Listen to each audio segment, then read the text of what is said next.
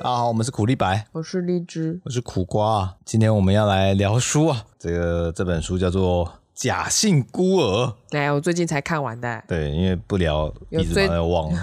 有追踪我个人 IG 的人可能就知道我最近刚看完它，然后就想、哦、趁热来聊一下这本书好嗯了。对，啊，这种关于亲子关系的书本，例子真的看很多啊，也没到很多啦，少少的啦，可的吗能十本左右而已吧。这算少吗？十本很少啊，人家世界上不知道几百万本吧。 讲关系这件事情嗯嗯就蛮多的，呃，因为我没有看，所以这苦个瓜也不可能会去看，对他没有这个需求。哎，讲的好像我有这个需求，没有，我是做研究。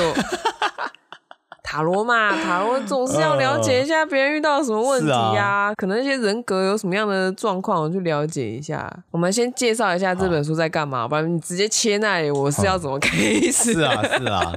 呃，就是假性孤儿呢，我看完了这本书的第一个想法就是啊，你大概看了，你就会知道说为什么你会跟你的父母很难沟通。然后他为什么书名要这样子讲？就是你明明有爸妈嘛，爸爸妈妈健在嘛，对可是你觉得自己像孤儿一样。没有人在乎我对我爸妈不是没有人在乎我，是我爸妈不在乎我。哦，我爸妈不爱我哦然后他们都会说我很爱你呀、我我爱你是关心你耶， 我做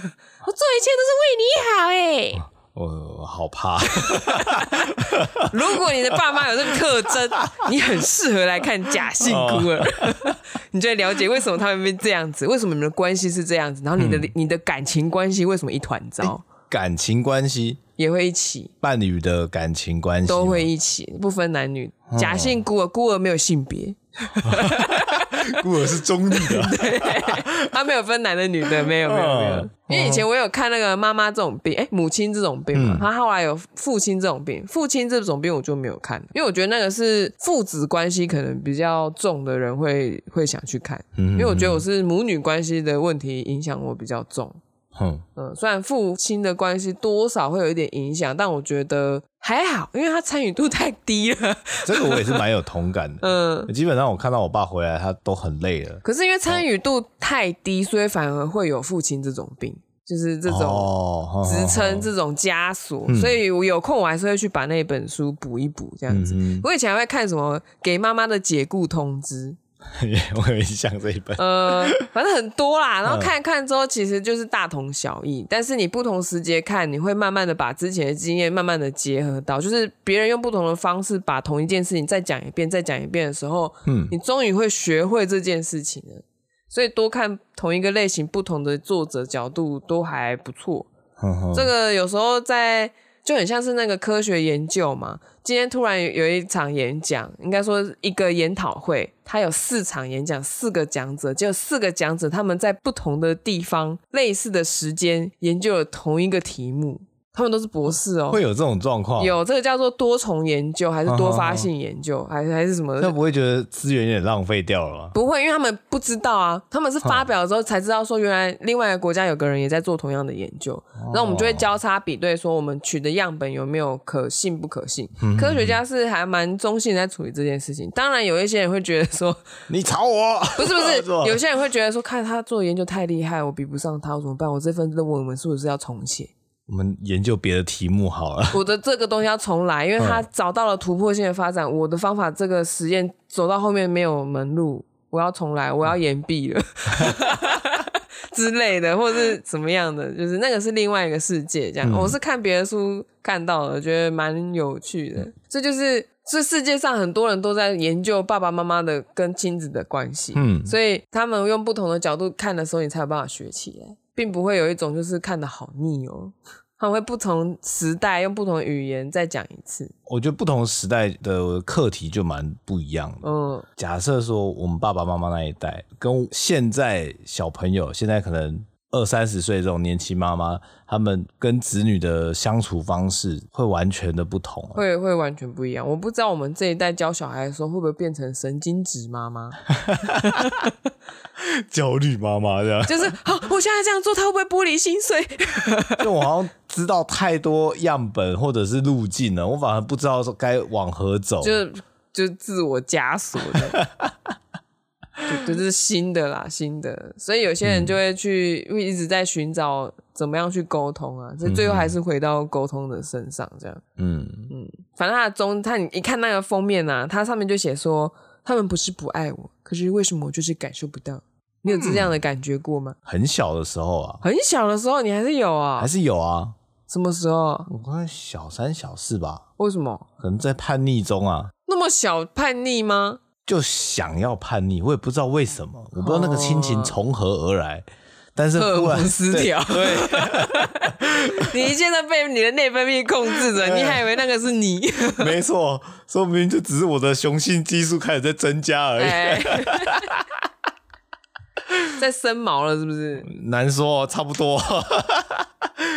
总之，大概那个时候啊，我有一次不知道为什么觉得全世界都不会在乎我，我今天从家里面消失也没关系。那你不会觉得这样想很帅吗？会啊，会啊 中二病对啊发就是作就是当时在一 个，，小三就有中二病哎呀，好像有点早熟哦，你要说早熟嘛，就只是发育可能时候到 了而已，思春期来的有点早，你生理期这么早就来 了，笑那么 开心，差不多吧，班上女生也差不多这个时候吧。我比你晚呢，哎、不是这样说啦， 你什么时候开始用卫生 棉的？男生不需要啊。你是塞棉条吗？神秘的洞，总之，我那时候神秘的洞。 看过 BL 的都知道，我我反而没有看到这世界观的过哎、哼，我我都看很普通的世界观，我没有看那个很奇葩的世界观，哦所以我其实不知道那个洞是在哪里、不晓得啊。我每次看那种 BL 漫画，有的画的，嗯我我觉得那已经是对我来说是另外的世界，我应该要见识一下哈。总总之当时啊 我，们讨论你的对啊神秘 的洞，我真我没有啦，我没有开启那个道门啊。好 啦好啦，有一个晚上，我真的忽然不知道哪根筋不对，我想要离家出走，嗯然后我就去找我的包包，嗯， 然后把我的一些些衣服放进去之后，我就觉得我自己有点愚蠢。 我想说我要走去哪你里？要去哪里？我不知道，我还甚至想说，对我从我们家，因为我们家是透天嘛，所以你 我要跳下去啊？我在想我要怎么离开这个嗯房子。我们外面有铁窗拉开之后，旁边有水管，我想说哦，我可以沿着水管慢慢往下爬，有招牌可以攀，嗯然后旁边那边有一个路灯，我应该可以顺着滑下去。嗯嗯嗯，而且你有做吗？没有啊，我就光想着想着，我就觉得自己很愚蠢啊，我就 把包包放回去了。就这样， 对啊你，的离家出走就这样子，就这样在心中结束 了。都没有行动力、啊那。隔天还会有这种想法吗？没有，隔天就没事了。那还会有好一阵子都有这种念头吗？就就就是那那天有发生什么 事吗？没来由的，真的就觉得真的很像是生理期呢。那那你的那个蝎子被砸死的时候，你有萌生这种念头吗？ 那时候我已经小六国一了嘛，嗯，所以当时已经知道说离家出走这件事不太可能。可是你那时候会萌生就是我爸把我的蝎子杀掉了，他不爱我这种想法吗？我的想法是，我不想要再跟他们有任何的交流，嗯嗯我嗯，直接把那个心门关关起起来对对那你对关了多久？哦我不晓得几小时？ 我真的不晓得，突然觉得关起心门这个想法很愚蠢。不不是不是关起心门这个方，呃，这个想法我觉得没有很愚蠢，但是我还是要吃饭呐、啊。 最后我们全家还是会回到那个餐桌上面一起吃饭。呃，现实的考量必须活下去。嗯，哦，我我觉得离家出走这件事情，应该大家就是大家都有曾经想过，萌生这种奇怪的念头过才对啊。我因为玩了那个美少女梦工厂，嗯我觉得这件事情很麻烦。你说女儿离家出走该怎么办？要请你管家把她找回来。对这样，吗然后又想到离家出走要钱呐、嗯，我就想说，我存那个钱就为了离家出走，又能够干什么呢？ 然后看了《魔女宅急便》啊，你没有钱，你没有十八岁，去哪里都不方便啊。当时你看《魔女宅急便》就已经有意识有到个概念了，就是你去哪里，你年纪不够大，那可能很多地方都没有办法。嗯哦，因为我学东西比较快嘛，嗯就是呃，因为比较会念书，嗯所以吸收那些东西就很快可以理解说，哦、法律上不容不太容许你制作这些事情啊。我当时都不知道那个安排那些台词在为什么。我是也是比较大了之后才知道那是什么意思嘛。嗯一一开始的时候我不懂什么叫做未成年，先埋下那个种子，对，在等到你的心长大的中时候，你突然知道原来未成年很多事情在外面做不到，你不能去找地方住，嗯你要干嘛都很难，你连找工作都很困难。嗯，那就是人啊，归到那个可以去大学的时候啊，嗯，嗯，我名正言顺的离开家，我要去读而且还书啦。而且还得到人家的赞 助，哎，你二十八岁吗？ 呃，对啊，对啊，就是要啊，要不然你嗯连养活自己都很困难。对啊，然后像那时候，我也会常常去读一些很奇怪的书，像那时候买那个《深层的爱》跟那个我的《援交手记》嗯嗯《援交日记》哎，那两本书还卖不掉，就是那个二手书店不愿意收，哦是哦，， 对，就是反正不行啊，就是可能要去实体的二手书店。嗯哼那时候我就很好奇啊，就想说那些国中的离家少女，他们怎么活下来？对对他对，们怎所么以在外面生存，然后以前看日剧、又看漫画的时候，你就会看到这种主题嘛，哦因为以前限制其实没有很严格，所以你看到这种题材的时候，我看到有这样的小说，还有那种很像是类日记那种写法，我就买来看看。而且嗯会不会有想过，就是包养这件事情容不容易 啊？啊，你有想过啊？ 卖身体就可以赚钱哦，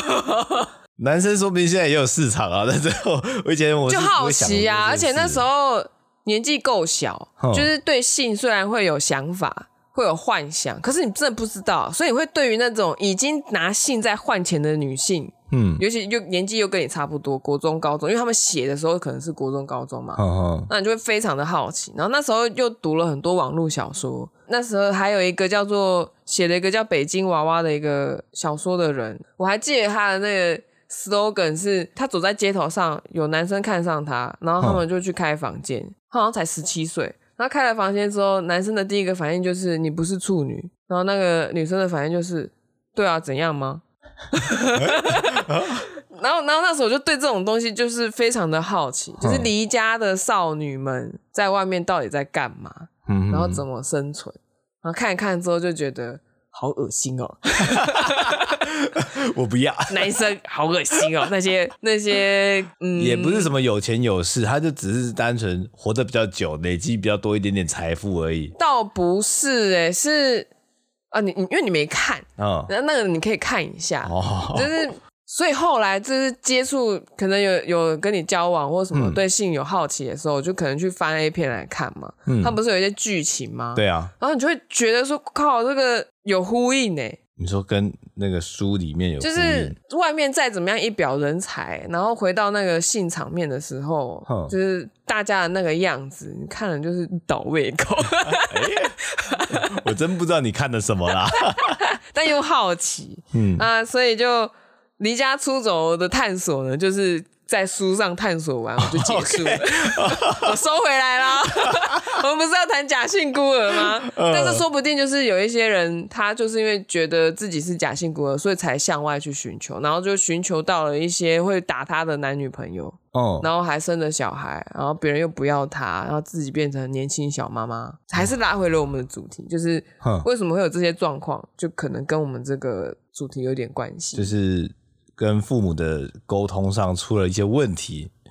连接上出了一些问题，比方说可能很多互动，但你嗯不觉得他的互动是有温情的，嗯，然后你们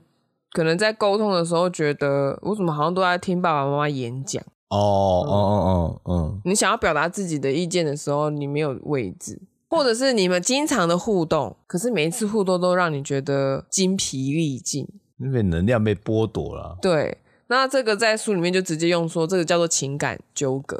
就是情感就情感纠葛，就是爸爸妈妈喜欢用那种很激烈的沟通，然后引起注意注意，然后觉得这样叫做亲子关系，互相依赖这哎样。情感纠葛这个关键字就会让我直接想到圣祖鲁啊，为什么？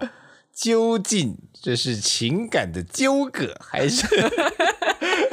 呃，然后还有一种就是你的爸爸妈妈妈妈会不会很容易让你愤怒？小时候常会把大人跟小孩切分开来，觉得说他们都是我们的敌对，敌对，对啊，会有这种想法吧你？不会觉得爸爸妈妈应该要站在你这一边吗？支持你，妈妈站在你这一边什么的？比较容易发生可能是像说老师跟学生啊，哦，怎么说？我没有概念欸诶。就是长辈跟晚辈，或或我们这些同辈的，我们是一伙的。但是像老师们，他都要管我们，嗯，所以他不让我们做我自己想做的事情，哦因为他是我的敌人哦，完蛋了，我没有这个经验，啊 啊！ 哇，哦因为我太太乖巧了，太、就成绩也都顾好了，嗯老师根本不会管你，他知道就是不用对你怎么样，你自然会好好的。所以我没有跟老师有敌对过的感觉，哦是哦，完全像说没有。最常发生的学校学生跟教官嘛，警察跟小偷这种感觉啊。我就没有啊！我我做什么坏事？我做了唯一的坏事就是我太乖了啊！呃是 啊，那你你的这个求学过程缺乏一点小刺激啊。哎、人家找这些事情就是不会找上我。你这个人生脚本来说，你就就是希望自己被逮到嘛，我吗？因为就是求关注啊，希望被逮到啊，你才会一直看着教官啊、警察啊、巴拉巴拉巴拉、父母啊、巴拉巴拉，因为自己心中觉得做这件事情好像就是会被逮到啊。不是好事，所以就就会被逮到啊！对你其实期望自己是被逮到的、啊，然后就会留下痕迹。哼，嗯，这就是人生脚本里面有提到的东西。我、天啊，它一直在出现在我人 生中。但但是它就是一个，也你可以说它就是个剧情，就是需写好了剧本，它需要一个角色教官嗯当做警察的这种角色。所以你不知不觉邀请教官走到你的剧本里面。对啊，对啊，人家明明什么事也没做， 所以当教官如果走过来看啊，哎呀，抽烟啊，去外面啊，来这边干嘛？哦外面就可以抽了是吗？不要在学校里面，我学校我的地盘， 嗯哦，地痞蛇，不觉得这样子，然后人家就哦哦，好了好了，没事，嗯，然后开始骂鸡骂鸡， 你就给他一根啊。但通常不是这样子。哦通常就是，哎、抽烟，来来来，通通抓进社团里面，带你们去爬山。哦，我知道我的剧本是什么了，因为我之前很喜欢迟到，嗯就是高中的时候很喜欢迟到，但我迟到的时候都会用那个什么。啊！我就车子满了，我上不去啊。嗯， 其实我只是想多睡一点， 因为平常表现也还正常嘛，嗯所以通常都会说让你过，让你过，因嗯为通常这很常很常发生，因为我家是最后一站，对啊一，定满的啊，嗯，所以我每次都是这样子， 就是希望自己可以有一点特权。嗯嗯嗯。哎、等一下，这个跟假性孤儿有算呼应到什么吗？以剧本来说是有的，就是在尾巴的时候，嗯就是先跳到这边，就是其实你童年的时候已经很习惯跟这样的父母玩这种游戏了，玩这种脚本了。哦所以你之后挑对象的时候，你就会选一个我看起来这个咖可以演这个角色哦，那我就跟他交往好了，我跟他结婚好了。 因为对大脑来说，就是熟悉的东西是安全的，嗯我已经知道它是什么了。我有听过，就是有很多人说男生会选择他的对象，他通常都是投射他的妈妈嗯，作为他还的蛮范本。明显的。所以我像你妈妈，我没有感觉到你像我妈因，为我不煮饭， 我觉得我比较像我妈。我刻意的不要去煮饭。那你找对象会投射你爸的形象吗？我觉得多少有一点呢、欸是、哦，就比，方说都喜欢沉默来压制别人啊。哼，就他们之前吵架，很久很久以前吵架的时候，我爸就是用冷战来控制局面嘛。嗯，那我妈压力就很大，啊所以她就在我回去看牙齿的那一天，两个人吵起来，那边咆哮、哭闹、巴拉巴拉巴拉这样嗯子。哼然后我就心里就想说，哦，真是够了，我受够了。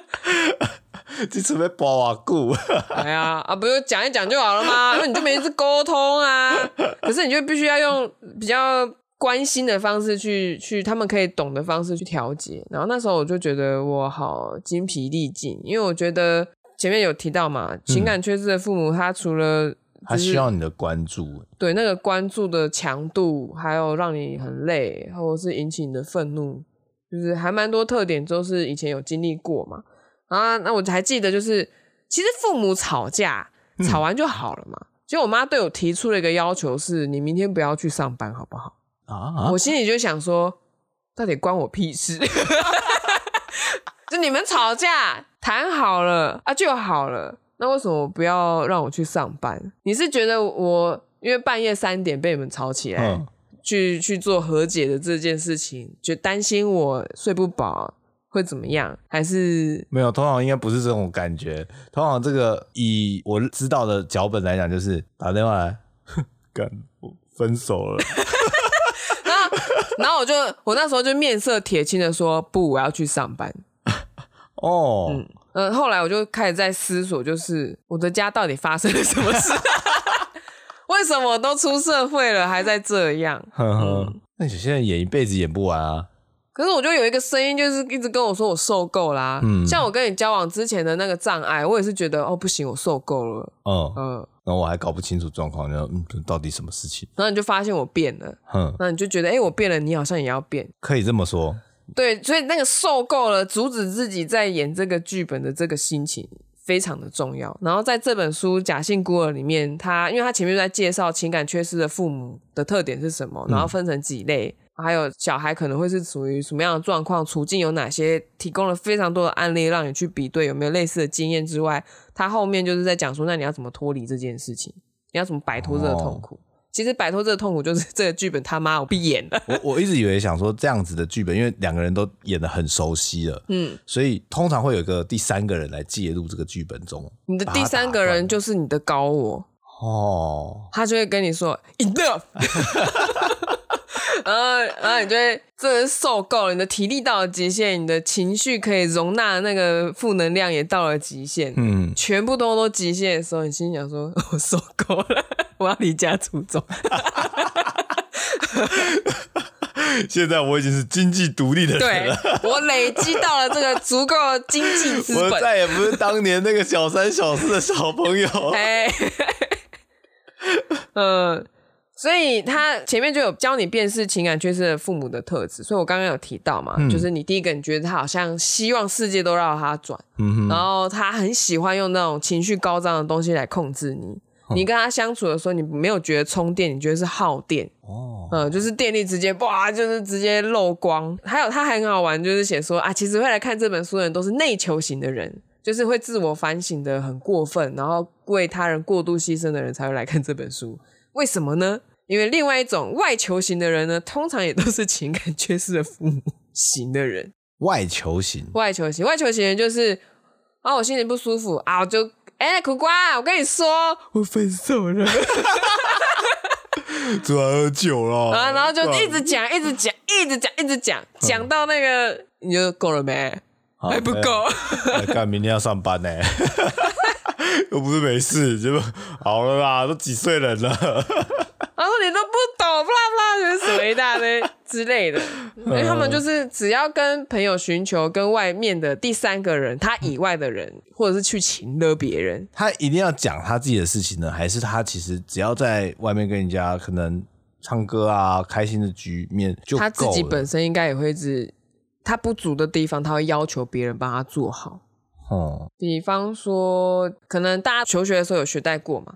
那内求型人就会觉得说这件事情是我的责任，我要好好的把它把这个钱还完。嗯，外求型的人虽然也会觉得这是自己的责任，但是可能收这个烂摊的是别人。哦，你借我钱，然后我不还，然后我 要去玩学贷，或者是让他的爸妈来收拾。呵呵那当这个小孩常常会出现一些状况，都要父母来收拾的时候，他们又觉得他们很紧密了。嗯但是又觉得好像没沟通，这个就叫做情感纠葛。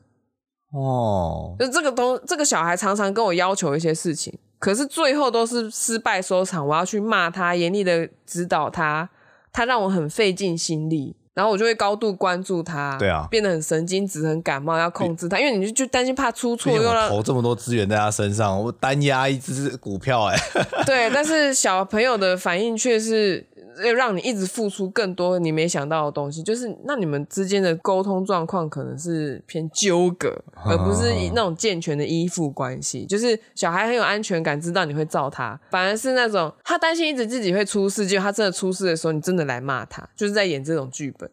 嗯，他最后一个章节，他其实在跟你说，你要怎么挑选情感健全的人当你的伴侣。断开这个过去，没有，因为因为前面他就是会说，如果你的父母是这样的人的话，其实你选伴侣的时候很容易也是选对啊，情。感缺失的人，那他怎么会找到一个情感正常的？ 所以他就列出 特点，哦，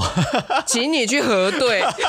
原来是月老庙啊！他其实他前面情感缺失，他也是列出一大堆特嗯点，然后请你去核对，嗯核对完之后要他就教你怎么分辨这些类型的父母嘛。然后情感缺失的父母有呢有分成四大类型，嗯嗯四大类型第一型就是大家一定不陌生，就是情绪化的父母。啊，他以他自己感受舒不舒服来决定这件事情要怎么样，嗯可是完全没有标准，所以你你小孩会非常的难找到一个原则说。我今天做这件事情，他到底开不开心？因为很多小孩都很想办父母的开心果，想当要然帮忙父母一些事情，不管他几岁，他都觉得我我是大人了，我要 做一些事情，我可以这样。嗯但是父母呃，如果有学儿童发展或什么，他们可能会知道说，现在小朋友的肌肉可能没办法做到这件事情，所以会跟他说，就是阻止他做。嗯但是有些人是就是完全阻止他说，啊，你不要啦，乱乱乱一乱样，乱你。看嘛，跟那忙 之类的，就会不太一样。就是有些父母是知道，但是让他去尝试，然后发现他做不到的时候，会跟他说：“没关系，你现在只是肌肉还没有很成熟，你再长大一点点就可以做到这件事，会给他安全感。可是有些人是直接说：“啊，你变了变了，像啦，定位 啦，很凶的那一种。那小朋友就会不知道说那个标准是什么。嗯，情绪导向的话，就一下标准是 A，爸爸会开心，妈妈会开心，一下是要做 B 他才会开心。那可是 A 跟 B 本身这个行为是矛盾的，嗯，嗯，那就会小孩会很无所适从，他会没慢慢的就没有安全感了。第二种是神经质，大家应该也不陌生，目标导向非常喜欢 KPI 指标的父母。目标导向了，这个就比较熟悉一点，就是你要考多少分？哎，对，对对对对，然后会管你非常非常多的事情嗯。他有两个面向哎、我我记得我看那个他举例的时候，我觉得这种父母好像也很容易养出妈宝小孩，哦因为他会管到就是就像是你买这衣内服裤要穿什么颜色？呃，不没有，爸爸妈妈帮你买好了，哦你穿这个就好了 OK 你不要想其他的东西，嗯嗯嗯控制到这种无微不至的状况。那确实啊，对啊，他已经无法思考了。对，甚至你的朋友他都要管，你不要跟这个嗯来往，你要对对。要交女朋友先打电话问妈妈 对，然后他你做的小孩做的每一件事情，他都喜欢打分数，哦，这种神经质的父母。但是神经质的父母呢，他对自己的小孩的关注度是高的，他会嗯非常在乎他小孩的一举一动。我觉得是那种会在自己小孩身上装 GPS 定位的人。 你们现在在哪啦？你知道现在小朋友很多，他有一种智慧型手表，嗯，，他可以妈妈可以打电话给他，然后他也会有卫星定位 我知道，我知道。对其实我觉得我未来也会用这个东西。真的假的？我觉得好可怕、啊。 呃，我只是想知道他去哪，这样嗯嗯就是打到打电话的时候还找得到人。嗯，嗯，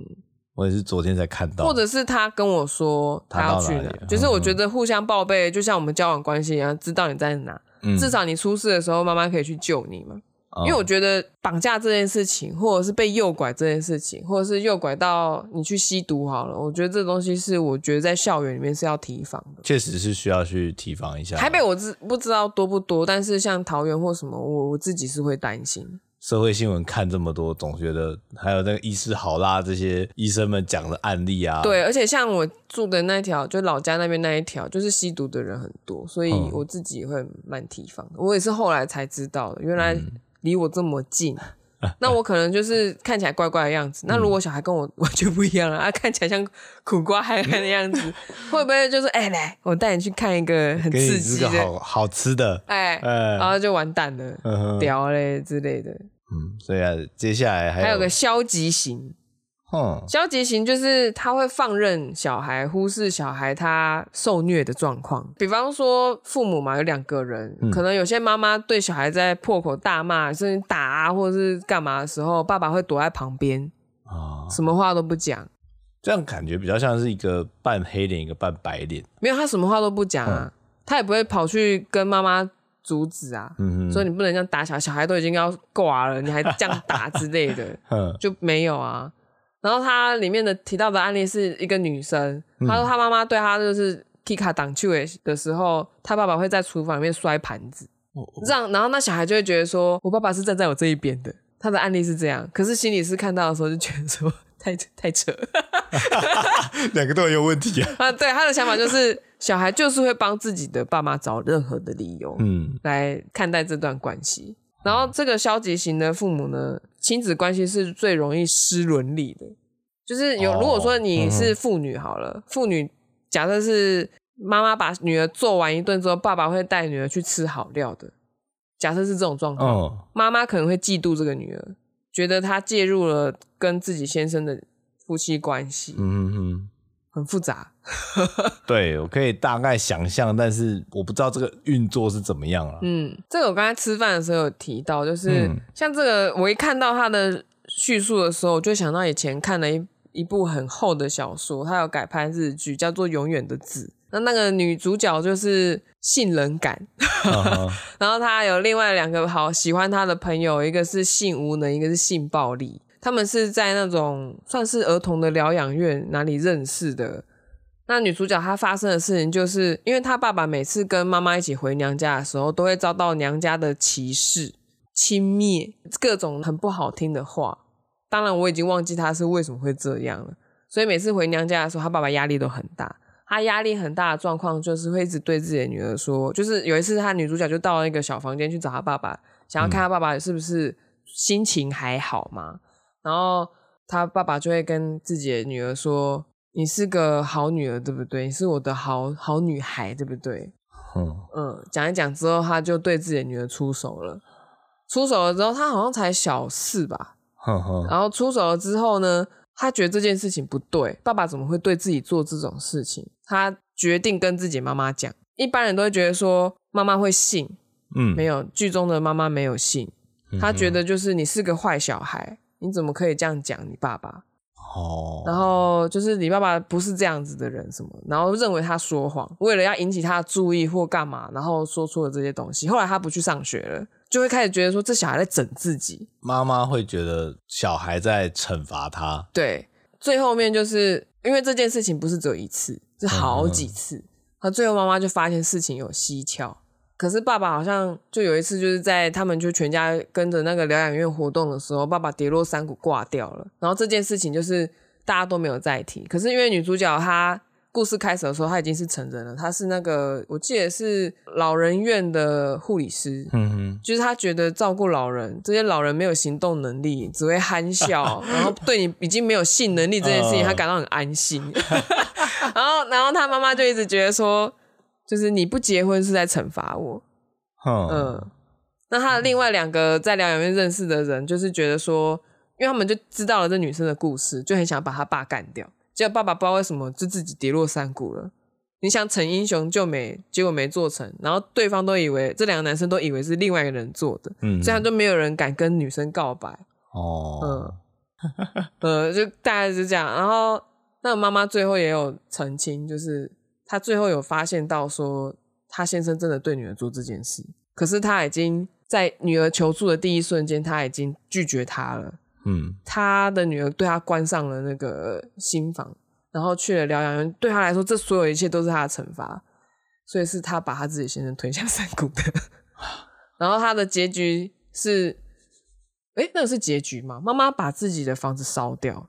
好，，呃就是她家失老家失火 然后就是妈妈纵火的这样啊，我忘记是故意的还是不小心的，他就把一些证据都通通烧掉，嗯然后他就有在那时候最后有跟他女儿讲说，我知道是谁做的这件事，嗯然后就有一段陈述这样，但是他最后还是不忘就跟他说，跟他女儿讲说，所以你是在惩罚我吗？，最后还是要讲这个对我我有点搞不清楚他们到底有没有和解，但是嗯这一部真的太长了，然后就是看得很沉重，嗯哼，然后另外两个男生虽然不足为提，但是会为什么会性无能跟性暴力，他们都有从自己的家庭角度去描写一些故事。所以当你看了这些小说的时候，你突然看这些心理书，你就觉得，诶，我好像知道为什么他会这样，然后很快带入。嗯，所以这种消极型啊，我就觉得那个失伦这件事情很可怕，我没有想到消极会扮白脸导向这个，白脸扮到吃占便宜啊，占小孩便宜，嗯哼因为他毕竟有那个阶层的关系。嗯想不到消极型讲那 么久， 然后第四个冷漠型，就是嗯它归类总共有四个嘛。冷漠型就是你会忍不住怀疑说，为什么这样的父母要组家庭呢？爸爸妈妈都没有爱了，你为什他么完全还对不分开？ 家庭的活动度是参零参与度，嗯他只想做自己的事情，以自己的所有事情为重。他就是蛤蟆先生的爸爸啊、就是小孩想要讨个关心或干嘛的时候，就会说：“呃，你这样子我真受不了你，你走开。”类似这种的，这种小孩呢，就是直接会有那种，就是这个世界没有我也无所谓，嗯，爸爸妈妈没有我也无所谓，那个无所谓的心情就会很重，之后他很容易忧郁。哦非常容易忧郁这样。所以如果说五岁以前在建立这种亲子关系那种安全感的时候，你忽略他的感受的话，他很容易有觉得自己无所谓的感觉。嗯，那成人就是再长一点，学生时代或国中时代的话，在他有意识的时候，你也是这样做，他会在后天里面觉得是这样。可是我觉得那安全感程度还是有点落差。嗯嗯，因为我之前听到的一些例子，比方说他可能很小的时候自己怎么哭怎么闹，就没有人帮他换尿布或干嘛，哼他可能十几岁就马上去找外面的人有性经验。啊啊，不是独立自主，然后啊，反正哭也没有大人理我。他会想要找人来填补这件事。嗯哼哼哼那如果说是有这件，他可能这件事情他会比较保有自我，但是他会在脑袋怀疑说，是不是这世界没有无所谓，就是需求度会有很很严重的落差，生理上、心理上。所以其实我个人会蛮关注前面，就是如果我们未来有小孩，我个人会蛮在乎前面，就是这五年，本能上面的那种照顾，嗯要要顾好，然后后面就是自己要学习怎么去沟通，这个是没办法停下来的，嗯你不能用那一套去，不能用以前我们那一套教线下面的那一套，因为跟不上时代。这是确实啊。嗯，这个基本的这个形态，就是跟大家讲完之后呢，就是可以跟大家说，小朋友都会产生一个状况，进入青春期，如果想谈恋爱的话，嗯，你应该有听过吧？就是我只要能够改变他什么，我们就可以成为很完美的一对，我们之间没有什么大问题，但就是他的某个习惯我不喜欢之类的，或者是他劈腿了，可是我觉得我只要怎么样，他就会回心转意。哦，你有听过这东西吗这？马克信箱蛮常听很到的。多，对 不对？那是不是也有父母版？就是我只要做个乖小孩，我爸妈就会理我，嗯，嗯是不是有这嗯种想法？就是应该还蛮常见的嘛。，对，这个叫做疗愈幻想。这是幻想。一种疗愈的幻想，嗯就是你用这种借口来安慰自己说我只要变成这个样子，这世界就会改变，哦，然后不断的勉哦，强哦自己做这种事情。这不是你的个人目标，但是别人你想象别人会喜欢的那样，你你说的没有错，就是你想象你变成这样子的人的话，别人就会喜欢你，然后就会嗯照你的意思行动，这个就叫做伪自我。哦嗯，书里面就有特别提到这边，那一直在执行伪自我的人呢，他最后有忧郁。 我都这么努力了，我还会忧郁。对，因为他是自我毁灭的开始，那不是你。哦，看来我没有经历到这一段了。 嗯，那你有这种疗愈幻想吗？只要我怎么样的话，别人就会怎么样。我们交往的时候可能会啊，哦，什么时候？我可能想说，我只要多带你出去玩，或者是我们去吃个比较好的餐厅，说不定你会比较开心一点。嗯结果没有。 没有啊，出去玩哈啊，东西没带到，呵吵架了， 找不到路，呵吵架了。 交往前明明都找得到路的，交往后又突然都找不到路了，我真 的真心不懂哎、那小时候市区应该没差，然后伪自我呢，就会产生你社交焦虑，就是因为所有的社交都是人际关系嘛。你跟爸妈社交也是人际关系，对啊你跟朋友社交也是人际关系，跟男女朋友互社交也是人人际关，系。嗯，所以，当你一直用那种我只要怎么样，别人就会怎么样，或是世界就会怎么样，你就是在做一个假的脚本。哦，然后你执行到后面，就会觉得越来越痛苦，因为你的身体、身身心灵都知道这不是真的。嗯，哎，是种父母吗？四种情感缺失的状况，哼，跟那个通常这些人都有一个特征，就是觉得只要别人怎么样就会怎么样，不管是这个父母也好，或是他嗯这个小孩孩也嗯也好，都会有这种状况，然后产生焦虑，变恶性循环嘛。那其实他们都有一个隐藏的东西，就是其实他们说不出“我讨厌你只有跟自己的小孩或跟自己的父母讲，很难”，吧？就就是对于小孩来说好了，他们会越越活越退缩，有可能是因为他们必须把那种负面的感受，我讨厌你的这个行为，我不喜欢你这个行为，我害怕你这样子对我，这个感受要藏起来，嗯，和蛤蟆先生又出现了。 是不是？是不是？那个小小孩子的四种最基础的情绪，就都要被压起来，他们就要把这些东西藏起来，因为不能被发现。嗯那其实书里面就是推荐说，你用书写的方式，然后尽量藏在一个别人看不到的地方，你要承认这件事存在，嗯，才可以处理你的感受，而不是就脑袋里面想一想就好了，是真的写出来，然后不要让人家看到。哦而且要特别强调的就是，我不是讨厌你整个人，我是讨厌你的这个行为。在过去很难把行为跟做这件事情的人去把它分开、哎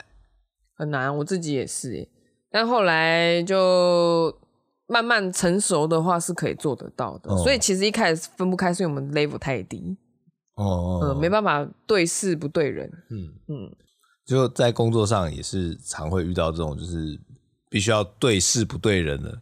我自己有时候还是很难抽离的啊、哦，我自己我也承认。对啊，所以他推荐的说法做法就是，你找一个小本本，嗯就直接造句哦。我不喜欢这个人做圈圈圈圈圈，或是说圈圈圈圈圈这样子，哼哼哼就这样好了。哦，嗯，不要再多做其他然的。嗯后你也不需要去跟本人讲。哼哼，你只要承认你心中有这个感觉就可以了，嗯就是对你的这个情绪负责，因为其实情绪会主导我们很多判断。嗯嗯，嗯，像你生理期来，你失控啊，你就想离家出 走。啊 或者是突然觉得这个世界没望了、啊，对啊节目做不下 去啊，什么一大堆。那个就是这个东西，情绪跟内分泌什么都牵在一起，你到底要怎么去控制它？它就是潜意识，嗯，或者是一些你想不说不出来的说不生理定我机们制上面有一个更高层的人，对不对？对啊，然后这边你一定也会想到蛤蟆先生，就是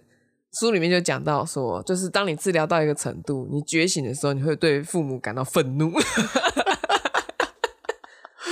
震怒啊！ 对，但是为什么心理师都知道这是需要的？因嗯为他们就说，愤怒是你的真实自我在发生。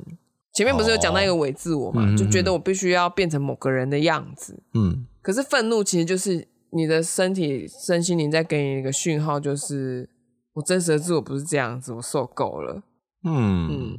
我忽然想到那个，你是说有五个情绪那个对吗？对对对，嗯脑筋急转弯吧，嗯嗯嗯，它里面的怒怒啊，怒怒，对啊，我想要讲到，因为他讲到愤怒嘛，嗯，怒怒这个角色，他虽然戏份不多，但他出场的时候就准备出大事 啊。对啊，就愤怒这个东西，它的讯号是很重要的，嗯就是要去学会怎么你自己要辨识啊，它到底在告诉你什么，不要拒绝它，嗯因为你一直压、一直压、一直压，对你的身心灵也没有比较好。反而是它是告诉你一个赛，就是哎、你很愤怒，通常会跟一些痛苦连在一起，嗯它都是一个成长的讯号，跟提醒你要改变的讯号。嗯，那因为前面有讲到，就是这本书你一看就知道它是针对内求型的人写的，对，所以它主要写到后面哦，他已经完全不管外求型的人要怎么治愈， 就是他只写说内求型人该怎么 办这样。嗯 他就有讲说，他他就四大类，细节我就不多说了。他四大类就是内求型的人一定要养成一些新的互动习惯。第一个就是要懂得求助，不要觉得求助别人很丢脸，或者是这世界会抛弃你。嗯，嗯，然后第二个就是要和真正珍惜你的人交往。马克信箱也常常这样子对啊提，，对啊，就是这个垃圾，你就前面有屎，不要玩屎，你还一直去玩 屎。玛丽想教的就是这件事情，嗯， 可是就忍不住啊，哦忍不住想很好玩。。玩大便 对啊，还哎有那个很在那边啊，嘿那好，你你一定玩的很熟练的啦。对啊那那我们不要阻止你玩了。 然后第三个就是对自己要有合理的期许，然后你的容错值要够大。合理的期许，这这个我就不懂了，是指不要好高骛远吗？对，不要打高空。就比方说，你明明平常数学都考零分，然后就说什么我明天一定可以考出一百分，这种消 诶、还是， 嗯，不要有过高的期待，嗯，一点点一点点的增加就好了。嗯，然后，比方说，我们年收入可能多少？你说突然要翻倍，虽然成功书都会教你说可以要求的更多，他就会写在标题上，但是在心理的成长上面的时候，就是慢慢的、慢慢的做，嗯就是执行的时候慢慢、慢慢的做。你可以远大的目标，然后写十年后嘛。嗯，但是你这个礼拜的目标或者今天的目标就不要太大。我我觉得这个感觉跟画图比较类似，嗯，我们都会看得到那些大大们的作品，这些插画家都画了几十年，嗯，可是当我们才才刚开始学画的时候，我们都会想要一以他们为目标，可是我想要一年后、半年我就要达到那个样子，嗯，基本上是不可能的，就要把问题拆小。拆小，然后要容许自己犯错，因为内求型的人有一个很大的缺点，就是他自我批判的声音非常的大。当他的愤怒没办法对外发泄的时候，他就对自己愤怒，哦然后就一直骂自己，一直骂自己。我怎么可以这样想呢？我这样想真是不孝，我这样就是怎么样，我这样啊就是不乖，我好烂，什么什么的。这个烂都是你们自己讲烂嗯的，我就烂，要容许自己犯错嘛。 嗯，对，这这没什么嘛，就是人之常情啊的。你不犯错怎么成长？你一你一生下来，你就会走路吗？你就会跑吗？嗯，嗯没跌过几次，怎么会你一跑得起来一啊一一？开始一出生你就会讲话，然后讲的每一个字都字正腔圆 嘛。我推的孩子啊，哎然后第四点就是这个很重要，嗯，清楚的沟通呢，不要期待别人会通灵你。呃，这个我蛮有感的啦哈，嗯 从一个不太会讲话，然后现在要必须录节目，因为内求型的人也有一个毛病，就是他觉得自己很会反省，很会很有办法共感别人，他以为别人也会这样，那可能就会像你的话，可能就会省略很多事情，觉得你应该懂的吧。对啊，我们都一样年纪，一样求学过程，应该你的都知道才对啊。可是他书中并不建议这样子，就是你要把事情说清楚，嗯就是从你为什么会这样想，就是慢慢慢慢的说清楚这样，然后要辨别你可以说的人，你不要找那个不会珍惜你的人说这些 东西。嗯嗯，所以这本书我是蛮推荐，就是你觉得自己到现在还跟父母很难沟通的时候，可以看一下，嗯或者是你觉得自己在亲子关系中觉得自己是被抛弃的那一个人，嗯，可以看一下。好哦。那我们今天就分享这本书啦，也分享一些自己的经验。离家出走的嗯经验，对啊，